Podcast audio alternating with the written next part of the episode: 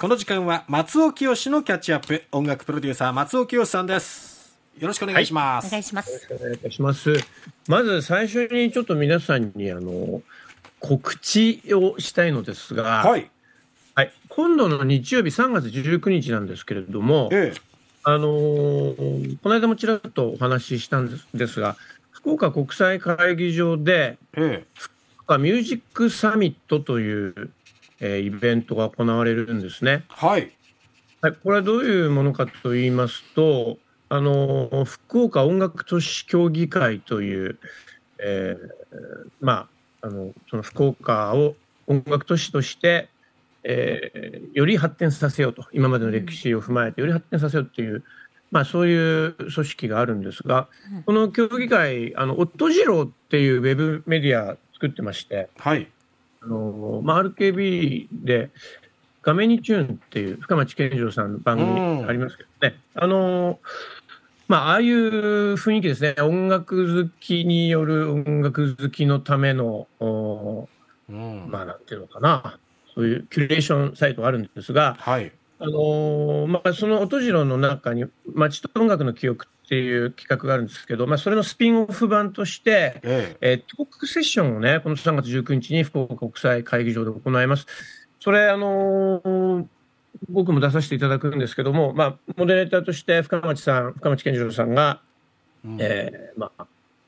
なんていうのかしら、まあ、仕切られて、ううん。んで、俳優の松重豊さん、三石健さん、そして僕という、そうそうたるメンバーですね、音楽好きの福岡ゆかりの人たちが4人集まりましてね、うん。それで、ああでもない、こうでもないと、えーまるでジャンタクを囲むように4人のおじさんたちが、福岡の街と音楽ってことについて語るの、うん。ま3月19日ありますんで、これ行きたいって場合はどうしたらいいんですか？はい、あの今ね、その申し込み受け付けております。入場無料なんですが、まあ、先先着順なんで、まあ、けど当日飛び込みよりは、まあ、事前に申し込みしてくださいとうん。いうことで、あの福岡ミュージックサミットで検索していただく、もしくはさっきお話した音次郎っていうサイトの方が入りますんで、えぜひお申し込みいただければなという、うん。気楽にいらしてください。うん。ライブもあります。えはい。うん、ぜひあのねね。豪華な顔ぶれのお話直に聞くチャンスなんでもう盛り上がって楽しい話が聞けそうですよね。ぜひもう三石さんとも毎日のようにこの打ち合わせやってます。はい。さあそして、えーキャッチアップ本題の方ですけれども、はい佐野元春さん、今日お誕生日ということでそうなんですよね。今日はそのん佐野さんの功績ですねそうですね。うんもうちょっと、あらかじめ言っておきますけども、こんな短い時間ではとても伝えきれない、本当にあの日本の音楽を変えたお一人かと思いますが、え佐野さん、1956年生まれですから、うんえー本日67歳と。えはい、おー67佐野歳。さん、67歳かっていう考えはありますが、うんはい。まあ、名曲も多い方です。バックで流れております、サムデーですとか、えまあ、そうですね、今の50代以上の方だったら、佐野さんの音楽に何かしら触れてきたんじゃないえかと思います。うんうんで例えば、あの佐野さんね、去年の暮れ、桑田佳祐さはい。んですとか、ええ。えー、さん、千田さん、えー、寺松さん、そういった人たちと、ね、あのーえ、佐野さんが紅白に出る時代かっていう、なんか、そ こまた考えがあったんですが、時代遅れのロックンロールバンドっていう曲でね、はい。出ましたよね。けどね、今、名前を挙げた、どの方ともちょっと違うところにいらっしゃるような、うん。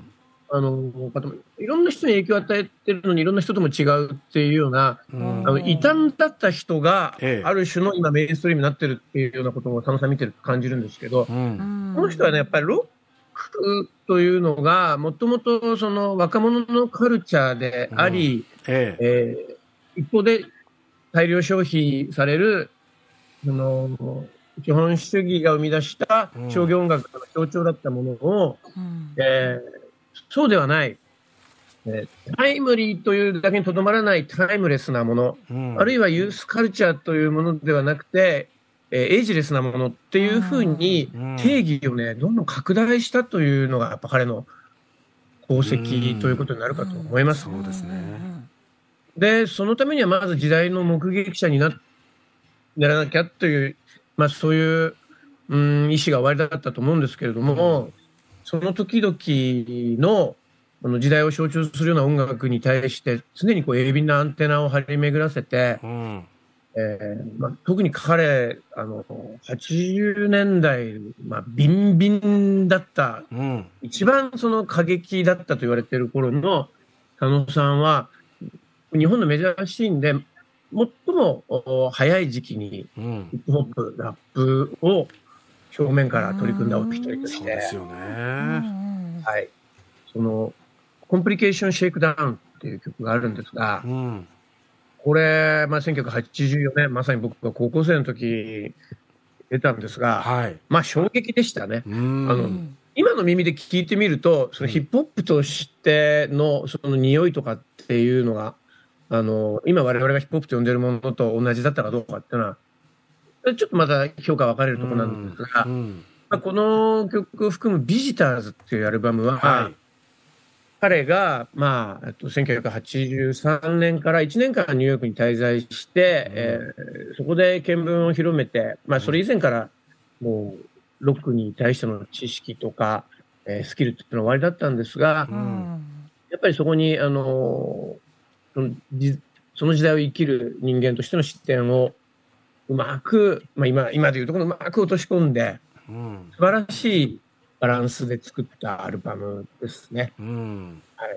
で、まあ、あの、今、ヒップホップの話ばっかしになっちゃったけど、まあ、もちろん、ロックンロールスピリットっていうのは根底にありますし、えあとはやっぱビートニックと言われているような、あの、まあ、ロックと文学、まあ、特に詩の部分ですね。ええそういったあものの融合に関して自覚的な人でもあるし、まあ、うん NHK でね、ずっとソングライターズっていう番組、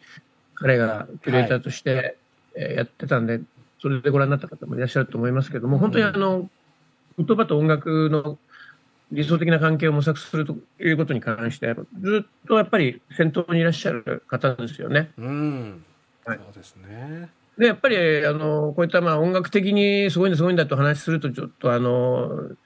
じゃあ、肝心の、あの、歌声はどうなんだってことになっちゃうんですけども、うん。やっぱりパフォーマーとして魅力的なんですよう。ね。うんんちょっとこもった、ああの、声う質ん。を最大限に生かしたう、ん。あの、なんて言うんでしょうね。テレ屋さんの暴走みたいな歌。なるほど。テレ屋さんの暴走僕、彼の歌を聞くと、うん。こう、はにかみみたいなのと、うん。それとなんかこう、突き上げるような衝動がう常うちに秘めた衝動というか、バッと出てくる感じありますね。そうなんですよね。ね。うん。そうなんですよ。あの、外交的でもあるけど、内向的でもあるっていうか、うん要するにどちらもあっての人間だと思うんだけど、うんこれやっぱり金本あるっていう人独特のバランスで成り立ってるなって思うんですが、うん。あのーね、もちろんさっきもお話ししましたように、こう、まあ、美しいメロディーを作る方でもあると同時に、やっぱ言葉に力があるんで、うん。彼の歌に励まされて何か自分が、その、まあ、スポーツですとか、うん。えー入試ですとか、勝負事の前には佐野さんの音楽聴いて気持ちを高めるんだとかっていらっしゃると思うんですが、うん。まあ、そういう時によく名前の上がる約束の橋っていう曲がありますが、それを聴いていただければなと思います。歌っまあ本当ちゃいますね。歌っちゃう。ねえ。うんやっぱロックンローラーであり、詩人でもあるという人ですよね。うんあの、吉松剛三さんという現代詩人の方があって、まあ僕も、あの、去年一緒にイベントやったりもしたんですが、うん。あの、彼のドキュメンタリーの映画で、えめまいバーティゴっていうのがあるんですが、それにまあ、あの、佐野さん音楽提供されてて、えまあ、そういったことでも、あの、顕著なんですが、この詩というものはポエムと呼ばれますね。はい。で、はい。歌詞というものはリリックということで、まあ、ええ。ごんべんに司るってことで、うん。同じ詩という言葉なんだけども、まあ、似て非なるものとされるんですが、えまあ、佐野さんがおやりになっていることを見ると、やっぱその二つの詩がシームレスにつながるような、あもっと言えばその二つを自在に行き来するような伸びやかさを感じますし、ーうんここができるのはやっぱ彼の圧倒的なロックンロール的な教養ですね。うんえ本当になんか彼の音楽聴いてると、その、うん肉体性と文学性ってどっちもあるから佐野元春なんだなってことを、ううんん。まあ本当重みをね、あの、感じますし、んだからその、感じる度合いも自分が年を重ねていくと、どんどんどんどん、あやっぱ佐野さんってすごい人なんだってよく思いますよね。そうですうんね。ぜひ今日誕生日ということですが、すねこれを機に改めて佐野さんのね、このタイミングにレパートリーに耳を傾けてください。ということで、えーこの時間は松尾清のキャッチアップお送りしました。